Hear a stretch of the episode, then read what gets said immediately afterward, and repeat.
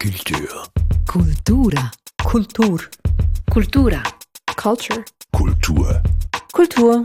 Dies ist der Kulturstammtisch am Mikrofon Erik Facon. Hallo und herzlich willkommen. Die Solothurner Literaturtage, das Treffen der Schweizer Literaturszene, findet wie immer statt im schönen Monat Mai. Im Rahmen dieser Veranstaltung wird der Schweizer Kinder- und Jugendbuchpreis verliehen. Kinderbücher, die erste Lektüre. Darüber wollen wir heute reden, und zwar mit der Journalistin Nicoletta Cimino und der Lehrerin und Theaterpädagogin Katharina Fischer.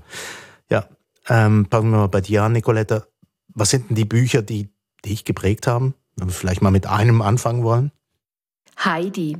Heidi hat mich äh, sehr geprägt. Äh, ähm, und zwar wirklich die ganze Kindheit durch war das ein Buch äh, und später dann auch in anderen Formen als Film oder als, als Hörspiel.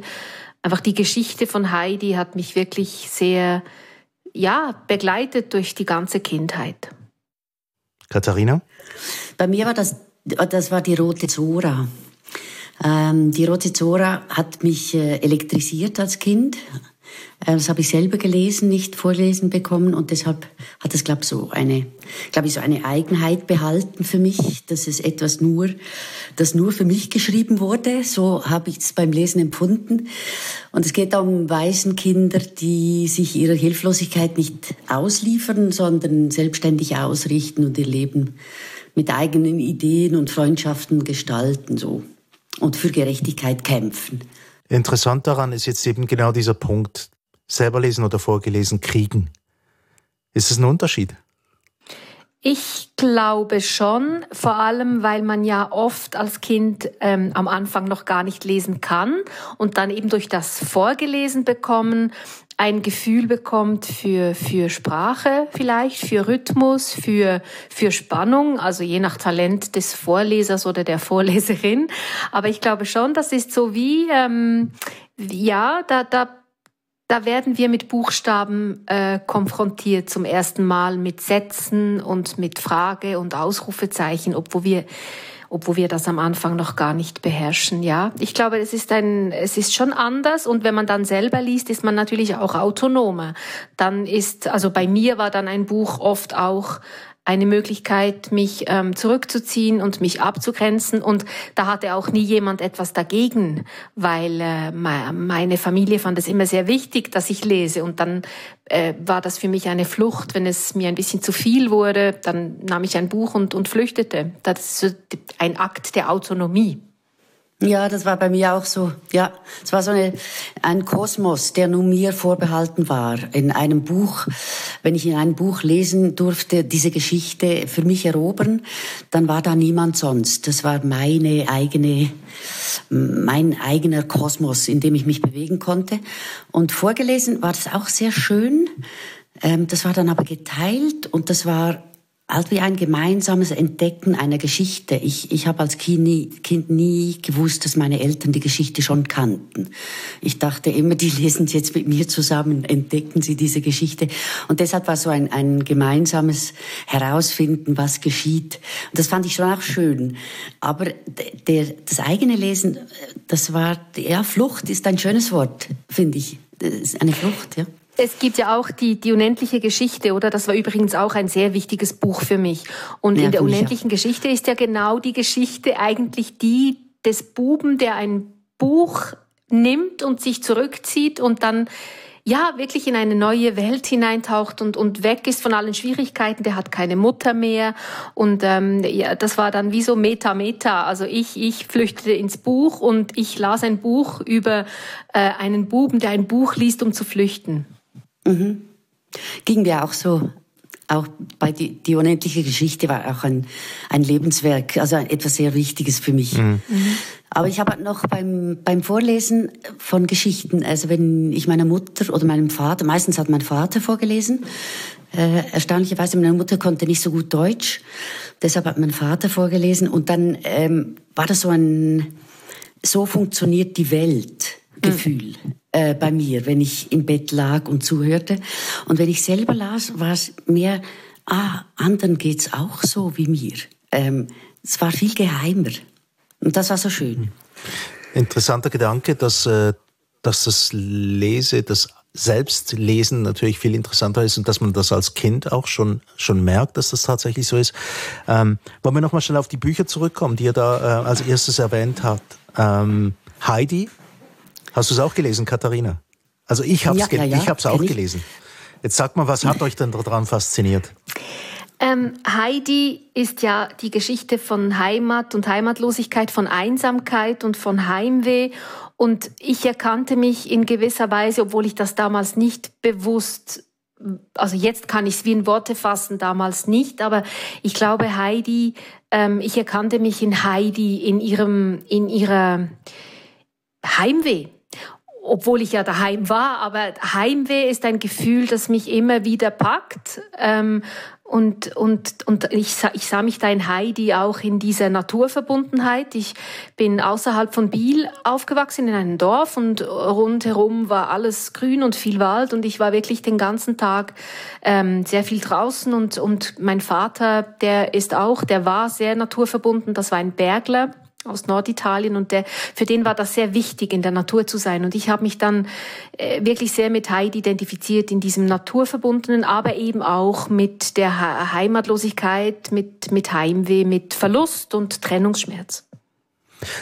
Können wir mal das Wort vielleicht noch, bevor wir äh, zu deinen Eindrücken kommen, Katharina, aber ähm, ist vielleicht Sehnsucht das Wort? Man ist ja wahnsinnig sehnsüchtig manchmal so nach, nach, nach irgendwelchen exotischen auch Orten. Mm, ja, wobei bei Heidi war es ja eher die Sehnsucht, eben wieder zurück in, auf die Alp zu gehen, zum Alpöi.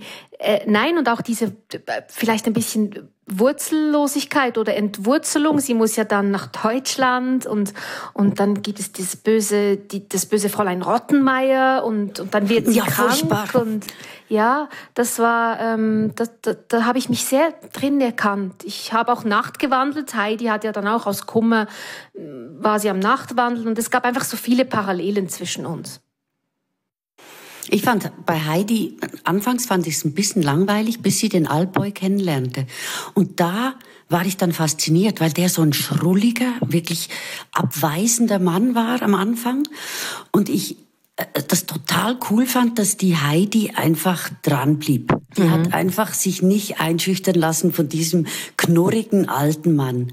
Und da habe ich dann, da habe ich Feuer gefangen, dass das ein Kind so macht. Das hätte ich mich nie getraut in dem Alter. Ich wäre Scham errötet, wahrscheinlich ein paar Schritte zurück. Aber die hat einfach, die hat sich das geholt. Mhm. Und das fand ich ganz toll. Da habe ich mir viel davon abgeguckt dann auch. Und das Heimweh, das kannte ich auch, das kannte ich sehr. Und auch da, dann später wieder die Faszination, dass diese Fräulein Rottenmeier mit einem super Name übrigens, dass die, ähm, dass die ähm, auch das so weit bringt, dass dieses Kind krank wird. Also es ist natürlich auch die Fremde und es ist auch das, das fehlende, die fehlende Natur, die fehlenden, der Geißenpeter, der nicht da ist und der Alpboy und die ganze warme Milch und so. Ähm, aber dass sie krank wird, das hat mich sehr, das ging meiner Mutter gleich, die ist ausgewandert nach ähm, Nepal und wurde dort auch aus Heimweh krank, also so richtig körperlich krank, dass sie sich operieren lassen musste, nach Hause operieren lassen musste. Und da habe ich das irgendwie verstanden, wie das funktionieren kann. Jetzt die rote Zora. Katharina, war dein Beispiel. Das hast du sicher auch gelesen, Nicoletta. Ja, habe ich auch gelesen, ja. Ich, ähm, ich fand als Kind so keinen wirklichen Lebensbezug zu den Dingen, die Mädchen machten. Ich bastelte nicht gerne, ich mochte Puppen nicht, ich wollte keine langen Haare, keine Röcke. Aber die Sachen, die Jungs machen durften, gefielen mir. Fußball spielen, raufen, Hütten bauen, Mutproben bestehen, jemanden an den Baum binden und solche Sachen, das, das, das war meins. So, und jetzt war da endlich so ein Mädchen, das ähnlich tickte. Das war schon ein, ein Highlight meiner Lesekindheit. Die Rote Zora hat doch auch das mit dem Messer gemacht an den Händen, ja, das, oder? Ja, genau. Das mhm. habe ich natürlich versucht nachzumachen. Da gab es einige Blessuren, aber ich habe es, glaube ich, nach mehreren Wochen dann doch geschafft. Aber viele Schnitte in den Fingern, muss ich gestehen. Und auch diese, diese Freundschaft, die mal anders beschrieben wurde. Ich kannte bis dahin äh, Astrid Lindgren Freundschaften. Und da war es mal so eine derbe Art zu streiten und zu zweifeln und äh, zu schwören und und sie haben sich aber auch zart geliebt und, und umsorgt und im Geheimen bewundert. Und diese Art von Solidarität, diese neue Vorstellung von Solidarität habe ich, glaube ich, bis ins Erwachsenenalter weitergetragen. Das war schon ein wichtiges Buch für mich. Mhm. Ihr denn manchmal zu diesen Büchern zurück? Zu Romanen nicht, nein. Ich kehre zurück zu Kinderbüchern, weil ich die sammle. Und wenn ich das Gestell äh, putze, äh, wenn ich abschauen muss, dann ziehe ich ab und an mal eins hervor und, und verfalle in diese Nostalgie des Kindseins. Mhm. Aber also kein Wiederlesen der Roten Zora oder von Heidi? Nein, das mache ich nicht. Nicoletta? Ja, ich wollte meiner Tochter, die ist jetzt zwölf, vor ein paar Jahren Heidi nahelegen, aber das hat sie nicht so gepackt und die unendliche Geschichte hat sie zurückgeschreckt, weil sie fand, das Buch ist so dick. Ja. und dann haben wir einmal den Film geschaut und dann stirbt ja das Pferd einen qualvollen Tod im Sumpf glaube ich, oder in, in Treibsand. Nein, ich glaube im Sumpf. Und dann wollte sie das Buch sowieso nicht mehr lesen, weil sie das nicht noch einmal erleben wollte. Aber ich habe vor kurzem lustigerweise wieder in Heidi gelesen und es ist so komisch, weil ich dann wirklich schon wie, ich, ich, ich wusste dann schon, was die Wörter, ich wusste dann schon, was jetzt kommt und ja, das habe ich gemacht, aber sonst, ja, nein, ich lese jetzt nicht alle meine Kinderbücher wieder. Mhm. Mhm. Aber jetzt wollen wir es nochmal zusammenfassen. Was, was braucht denn so ein gutes Kinder- oder Jugendbuch? Sagen wir mal, behalten Sie mal bei den Jugendbüchern. Oder das waren jetzt die, bei denen man selbst anfängt zu lesen tatsächlich, wo es nicht mehrheitlich um, um Bilder geht, sondern tatsächlich auch ums geschriebene Wort. Was muss denn alles drin sein? Weil so Freundschaften hast du erwähnt, Katharina Fischer, aber mm, ja. ja, was soll denn sonst noch alles drin passieren? Es kommt, glaube ich, ein bisschen darauf an, ob es für Jungs oder für Mädchen geschrieben ist. Ich glaube, da gibt es schon Unterschiede ähm, wenn man das noch so sagen kann, ähm, Tapferkeit, Mut, ähm, Gefahr, Abenteuer, das, das findet man oft bei, wobei nein, Ronja Räubertochter ist eigentlich auch so. Stimmt. Also diese, diese großen Entscheidungen, diese großen Gefühle, wie, ähm, wie man es braucht, um eine Gefahr bändigen zu können oder eine den Mut, etwas umzusetzen, ja, das braucht's, finde ich. Es braucht einen, einen gewissen Spiegel der eigenen Welt, aber in einer Andersartigkeit, von der man sich dann doch distanzieren kann. Man darf es zuklappen. Aber man, man erkennt sich doch darin. Das, finde ich, braucht's in einem guten Jugendbuch. Oder vielleicht auch, also was, was ich auch finde, eben es muss ja etwas mit der eigenen Lebenswelt es muss wie Anknüpfungspunkte haben. Mhm. Ähm, man muss sich vielleicht auch damit, also man muss sich mit der Hauptfigur vielleicht auch, man muss der, ja, sich identifizieren können, aber die Figur muss dann wie noch einen Schritt weitergehen, als man vielleicht selber gehen würde. Ja. So wie eine, wie eine, eine Verlängerung von sich selbst, wo man dann sich auch, also wo man dann auch bewundern kann. Ich meine, Harry Potter ist ja auch so ein Beispiel, ein, ein Junge, der, ähm, äh, ja, jetzt nicht, nicht, also der hat nichts Heldenhaftes und trotzdem kommt dann eben diese besondere Gabe und er geht eben weiter, als andere Kinder gehen könnten und würden. Ja, mhm. das ist oft so bei den Jugendbüchern dass die eine, eine Gabe erhalten oder schon besitzen oder entdecken, die sie dann weiterbringt. Ja. ja. Darf ich mal schnell am Beispiel meiner Bücher, diese Frage interessiert mich schon noch, gibt es unterschiedliche ähm, Jugendbücher für Jungs und für Mädchen? Also meine waren zum Beispiel Robinson Crusoe, die Schatzinsel. Sind wir schon auf zwei Inseln? Super, mhm. oder? ähm, jede Menge Gruppierungen von äh, Jugendlichen, die äh, Kriminalfälle lösen, Pleiten zum mhm, Beispiel. Mhm. Ähm, dann geht's weiter. Karl May war zu meiner Zeit natürlich auch noch hoch im Kurs. Ähm, habt ihr solche Sachen auch gelesen? Absolut. Also äh, Winnetou habe ich habe ich sehr gerne gelesen. Ähm, die Schatzinsel habe ich habe ich nie gelesen, aber ähm, zum Beispiel auch ähm, Huckleberry Finn. Äh, Tom Sawyer, mhm. ja. genau, Tom Sawyer und Huckleberry mhm. Finn. Das war damals vielleicht auch eher in Anführungs- und Schlusszeichen ein, ein, ein Buch für Buben. Ähm, ich weiß gar nicht, und ich weiß gar nicht, ob das jetzt heute so ist, dass das viel mehr getrennt ist. Ich das könnte ich jetzt gar nicht sagen, ob jetzt die, die Jugendbücher für Mädchen sehr viel anders sind als die Jugendbücher für Knaben. Das kann ich wie nicht sagen. Ich merke es in meiner Klasse, ich, ich habe regelmäßig Klassenlektüre und ich lasse sie dann jeweils auswählen. Das heißt, ich gebe drei oder vier Beispiele mit Leseprobe und dann gucke ich, wo kreuzen sie sich an, wo schreiben sie ihren Namen rein. Und das ist schon auffällig. Oft ist es Science Fiction bei Jungs mhm. oder Altertum, Römer, ähm, Griechen, äh, so diese Zeit, wo sie wissen, da wird auch gekämpft. Und sobald irgendwo eine Kampfszene vorkam in diesen Textproben, haben es die Jungs gewählt. Und bei den Mädchen waren es eher so verschollen in irgendwas oder ähm, ähm, die Weiber von, was weiß, also so das, diese, diese, wie sagt man dem, diese ähm, weiblich konnotierten äh, Problemlösefälle. Lustigerweise. Ich bin ein bisschen enttäuscht, dass das so ist, aber ich muss sagen, es ist so. und in welchem Alter sind wir da? Die sind jetzt elf und zwölf. Ich habe hm. zuerst begonnen mit einem Fußballbuch, das ich allen aufgedrängt habe. Das hieß äh, Nelson und Mandela ja, nein, Mandela und Nelson, nein, Nelson und Mandela. Und da ging es um zwei Zwillingskinder, ein Junge und ein Mädchen, die Fußball spielen in Tansania, war es, glaube ich, und so unter großen Widrigkeiten.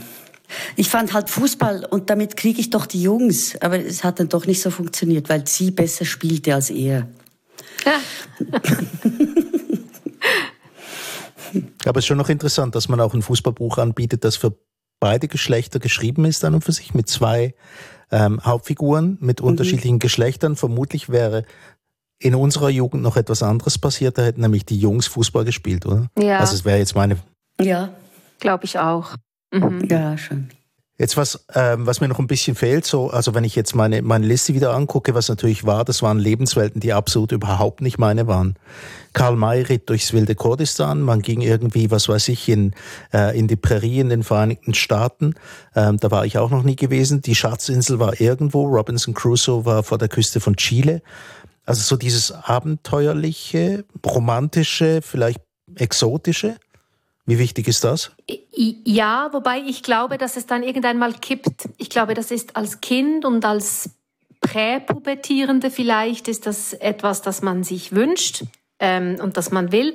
Aber ich hatte dann irgendwann mal das Bedürfnis, vielleicht so mit 13, 14, 15 auch Bücher zu lesen, die nicht allzu fantasiehaft, ich weiß nicht, wie ich das sagen soll. Also ich entdeckte dann klassisch äh, Federica De Cesco, die mhm. mich dann in, auch in fremde Länder führte, aber es war immer sehr reell. Es war kein Fantasyland, es war nicht äh, Science Fiction, sondern es war das hat, glaube ich, auch damit zu tun, wenn du dann irgendwann mal wirklich auch beginnst, dich selber zu entdecken und eben nicht mehr ein Kind bist und auch nicht präpubertär, sondern mitten in der Pubertät oder dann schon fast eben wirklich ein, ein Jugendlicher, dann willst du, glaube ich, so Anhaltspunkte, die etwas mit dir zu tun haben, mit deinem Leben eben und dann die Themen von Liebe und Verliebtsein und so weiter.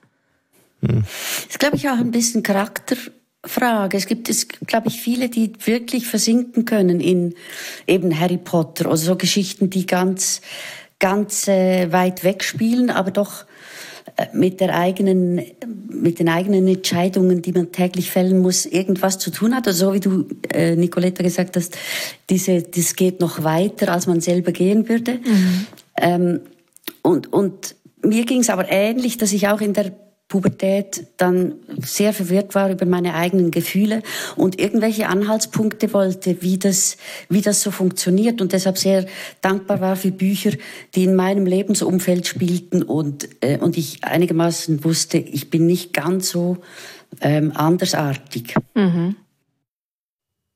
Jetzt gibt es noch einen Punkt, der mich interessiert an dem Ganzen. Wenn man jetzt unsere Liste anguckt, wir haben jetzt ein paar Bücher aufgezählt, auf die wir uns mehr oder weniger alle einigen konnten, die die meisten von uns dreien gelesen haben. Ähm, haben wir mal ähm, Heidi, ähm, die Rote Zora, die unendliche Geschichte, die Schatzinsel, Robinson Crusoe.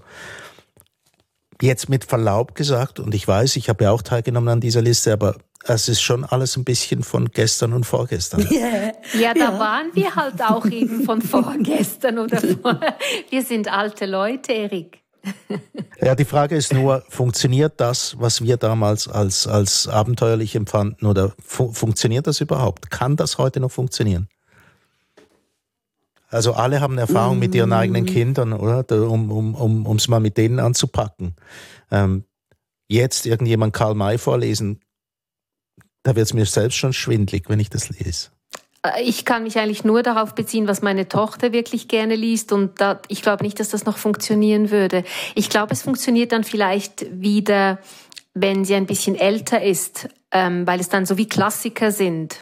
Aber im, nein, ich glaube, die Art, wie die Geschichten erzählt wurden, das, das, das Erzähltempo auch, das sieht man ja übrigens auch in Filmen. Wenn man mal alte Filme guckt, äh, ich meine, da hat es epische Szenen, das wird jetzt heute, wird das viel schneller geschnitten und ich glaube, bei den Büchern ist das ähnlich. Ich glaube nicht, dass das jetzt, ich glaube nicht, dass, ja, nein, ich glaube nicht, dass das funktionieren würde. Zumindest jetzt bei meiner Tochter.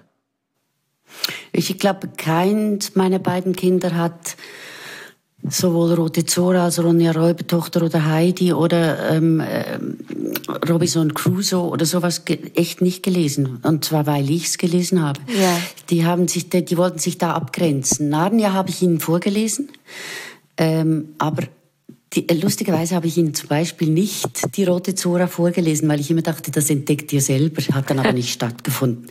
Schade. Ja, aber trotzdem interessant ist es ja schon, äh, wenn man wenn man jetzt äh, Elternteil wird, das ist bei uns dreien der Fall, dann äh, ab und zu mal stolpert man eben über die Bücher aus der eigenen Jugend und liest sie eventuell dann trotzdem mal vor. Hat das den Blick irgendwie geändert? Eben, deine Tochter fand jetzt Heidi nicht so spannend, Nicolette, aber hat das bei dir auch was ausgelöst? Wenn du das wieder gelesen hast, gedacht, hm, war jetzt doch auch ein bisschen, hm, oder war vielleicht ein bisschen zu sehr das oder dieses? Ich habe mir dann einfach überlegt, heutzutage würde, würde es Schwierigkeiten geben, wenn eine Tante das Kind auf eine Alp bringt mit einem Großvater, das es noch nie gesehen hat und dann quasi den, den, äh, ja, ähm, einfach dort oben bleibt und vielleicht nicht mal zur Schule geht äh, zu Beginn. Was ich schockierend fand, ist der Strubelpeter, weil ich habe das als Kind, habe ich das wirklich ja. sehr gern gelesen, aber es ist total brutal, diese Geschichten. Und wenn ich das jetzt heute anschaue, oder ich habe es auch dann meiner Tochter vorlesen wollen. Ich, das war so furchtbar brutal. Da werden Kinder verhungern, Kindern wird irgendwie werden die Finger abgeschnitten. Ähm, ja, das ist äh, wirklich. Da hat sich mein Blick schon geändert, aber ich glaube, so ein bisschen ein Gruseln gehört ja auch ein bisschen dazu. Ich habe es jetzt nicht politisch korrekt erzählt. Ich habe es jetzt einfach quasi äh, vorgelesen und gezeigt und sie hat sich dann ihren eigenen Reim gemacht, aber mein Blick hat sich schon darauf verändert, ja. Ja, bei mir auch, jetzt Strubelpeter oder ähm, Max und Moritz und so. Aber mhm. es mit den Kindern zu entdecken war doch eigentlich, ähm, das war eigentlich total spannend, weil man das Gruseln der eigenen Kinder sieht und auch äh, das, das Böse der Welt, jetzt, das klingt ein bisschen pathetisch, aber man kann es ja auch nicht verbergen. Mhm. Also ich mhm. fände es auch falsch, wenn man alles ausklammern würde, was in irgendeiner Weise ungerecht oder schmerzhaft oder äh, böse ist. Das, das fand ich schon super, dass den Kindern auch das mit ihnen zu zu erspüren und zu merken, hey, nein, das geht gar nicht. Schau dir das mal an. Ui, nein, weg, ist das gruselig. Mhm. Nein, das macht niemand mehr heute, auf keinen Fall. So ein bisschen das durchzugehen. Ähm, ich ich habe, um auf die Frage zurückzukommen, ich habe beim Vorlesen Narnia nochmal entdeckt. Mhm. Also, und zwar durch das Vorlesen musste ich verschiedenen Tieren oder verschiedenen Figuren dort drin andere Stimmen geben. Und durch das haben sich ganz neue szenische Bilder entwickelt. Äh, die, es war gar nicht mehr das Gleiche wie in meinem Kopf. Ich konnte das nicht nachmachen, was ich als Kind, wie ich das gelesen habe, wie ich das verstanden habe, sondern ich musste ganz anders improvisieren und dadurch wurde das Buch auch ein bisschen anders. Es wurde viel plastischer vielleicht, oder? Plastischer? Ja, plastischer oder äh, ein bisschen kerniger, so nicht mehr so geschwungen. ja. Gut, das ist ja hübsch. Ähm. Ja. Aber ich habe auch übrigens ein super Buch entdeckt, als das beim Vorlesen, das heißt Latte Igel reist zu den Lofoten. Das ist von Sebastian Lübeck. Und das kannte ich zum Beispiel noch nicht. Habe mich aber gekugelt beim Vorlesen. Das sind drei Freunde. Latte Igel. Ja, drei Freunde, Latte Igel, das Eichhorn Tium und eine Bisamratte, die hieß Flur. Und die werden auserkoren, obwohl sie komplett unfähig sind, ihre entführte Waldelfe, ich glaube, ein Adler hat sie entführt, bei den Lofoten zu befreien. Und sie sind wirklich denkbar ungeeignet. Aber sie, sie es helfen ihnen, glaube ich, diverse Figur, äh, diverse Tiere und am Schluss auch eine Bande von Möwen und so. Ähm, und die, sie schaffen es, diese Elfe zu befreien.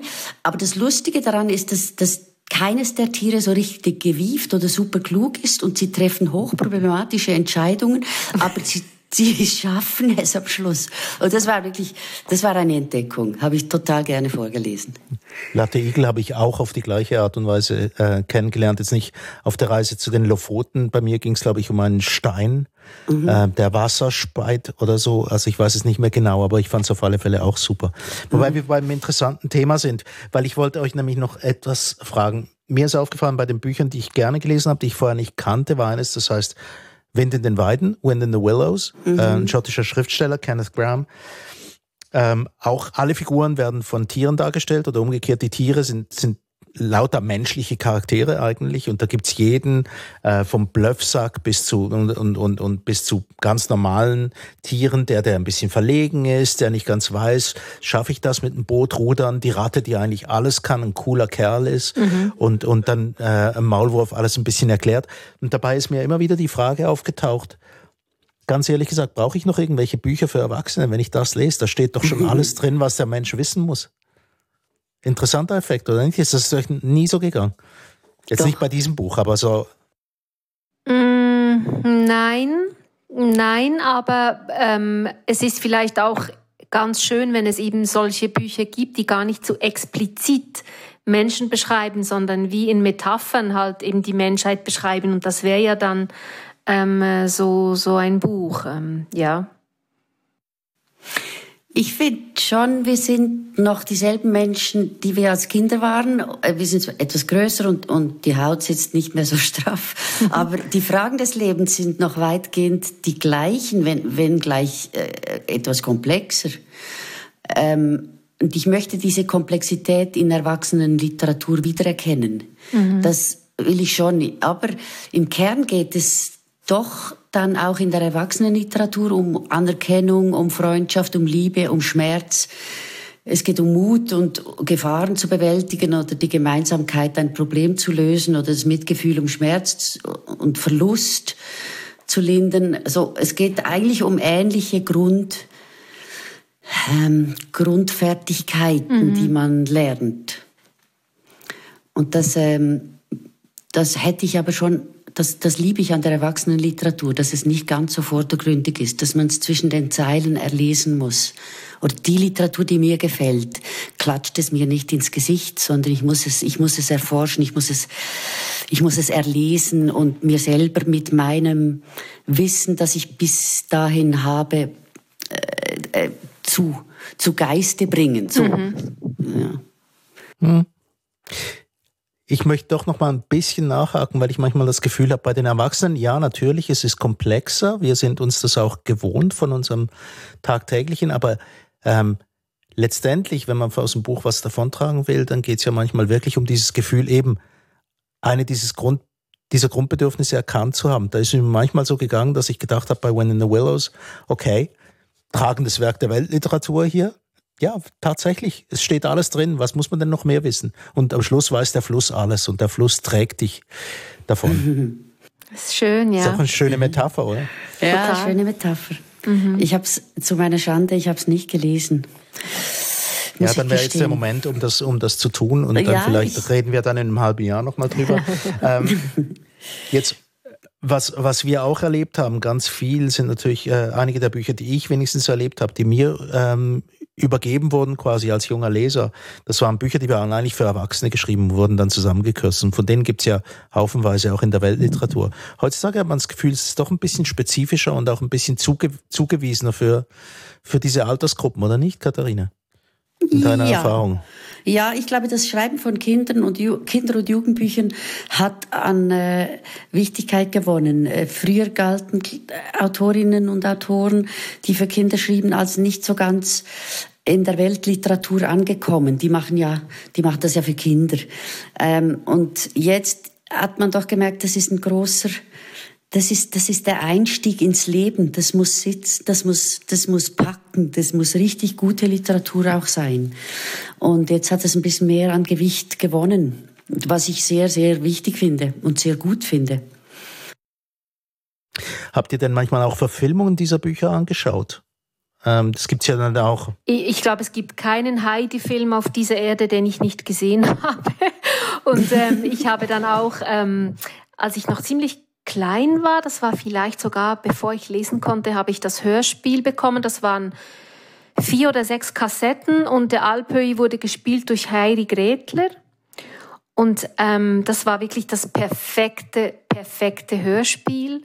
Und das ist lustig, weil ähm, wenn ich manchmal nicht einschlafen kann, es gibt so eine Szene, wo dann der, der, der Erzähler beschreibt, wie die Tannen rauschen auf der Alp. Mhm. Und das war so, so plastisch hat er das erzählt. Und wenn ich manchmal nicht einschlafen kann, stelle ich mir genau das vor, wie die Tannen rauschen. Und das hilft. Heutzutage gibt es Leute, die haben Meditation-Apps dafür. Und, und ich hatte einfach Heidi, als ich Kind war. Ich habe alles von Heidi gesehen. Jeder Film, äh, jede Serie, natürlich das Japanische ist ja klar. Ja, ja, doch, schon, ja. Ich bin das pure Gegenteil. Ich schaue nie einen Film, von dem ich das Buch gelesen habe. Ich lese auch nie ein Buch, von dem ich den Film gesehen habe. Mhm. Wieso? Weil, äh, weil die Bilder, weil weil es die Bilder einfach ersetzt, die eigenen. Ja, total. Total. Ich finde es jedes Mal enttäuschend. Aber ähm, nein, ich, also ich habe schon mal reingeguckt in so Filme, aber äh, nicht mal Harry Potter. Und die rote Zora? Nie gesehen. Nie. Nur gelesen. Nein. Mhm. Ich, äh, es ist so ein ein Prinzip bei mir, bei dem ich gar nicht mehr abweiche. Mhm. Also ich habe es zweimal probiert und dann habe ich es aufgegeben, gesagt, nee, mache ich nicht. Wie gesagt, also es gibt, es gibt jetzt heutzutage ganz viel Angebote, also ganz ein großes Angebot von, von Büchern, die spezifisch für Kinder und für Jugendliche geschrieben werden und eine, auch eine große stilistische Vielfalt. Wenn man jetzt beim Titel ähm, dem Schweizer Kinder- und Jugendbuchpreis nachschaut, dann sind sind das 97 Titel, die sich da bewerben um fünf Shortlist-Plätze, 62 Verlage, vier Landessprachen, ein riesiges Angebot. Gleichzeitig ist mir in den Sinn gekommen, dass man immer sagt, ja, eigentlich wird ja nicht mehr gelesen. Also die Jugendlichen, die sind mehr mit ihrem Handy beschäftigt. Könnte man es auf eine Kurzform bringen? Bücherschwemme trifft auf Leserknick. Es ist schon ein, eine ein Thema, das, das, da, man, da hat man noch keine Antwort drauf gefunden. Es ist tatsächlich so, dass im Alter von neun, acht, neun Jahren der erste Leseknick ist und dann mit Eintritt in die Pubertät der zweite. Und ähm, es gibt so verschiedene Erklärungsmodelle dafür, die alle nicht, äh, ja, von denen ich alle nicht ganz sicher bin, ob die so wirklich ähm, als Erklärungsmodell hinhalten. Das eine ist, dass man weiß, Jungs äh, hören viel eher auf zu lesen. Also es sind viel mehr Jungs, die nicht mehr weiterlesen als Mädchen.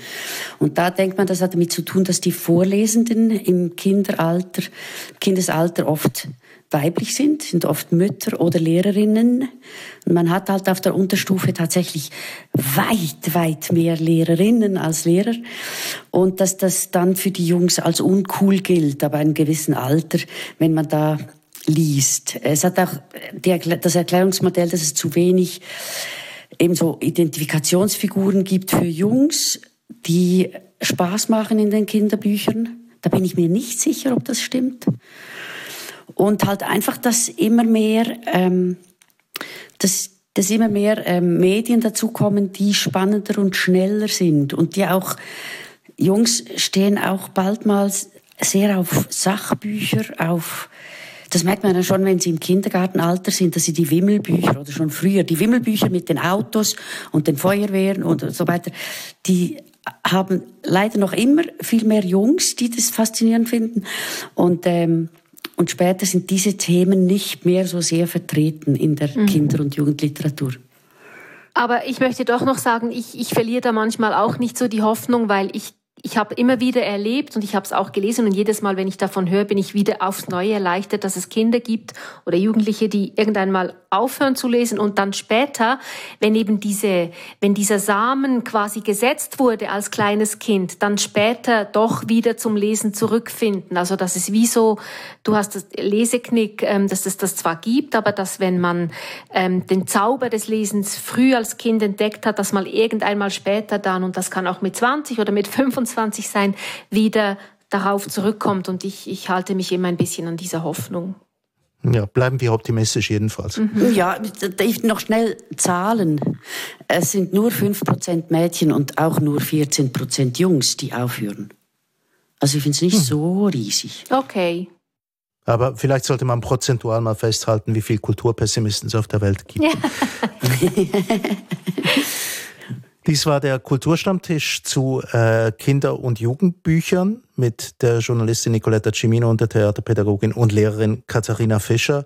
Wir haben uns über unsere Vorlieben unterhalten und über das, was äh, gute Kinderbücher und Jugendbücher enthalten sollen. Mein Name ist Erik Fackung.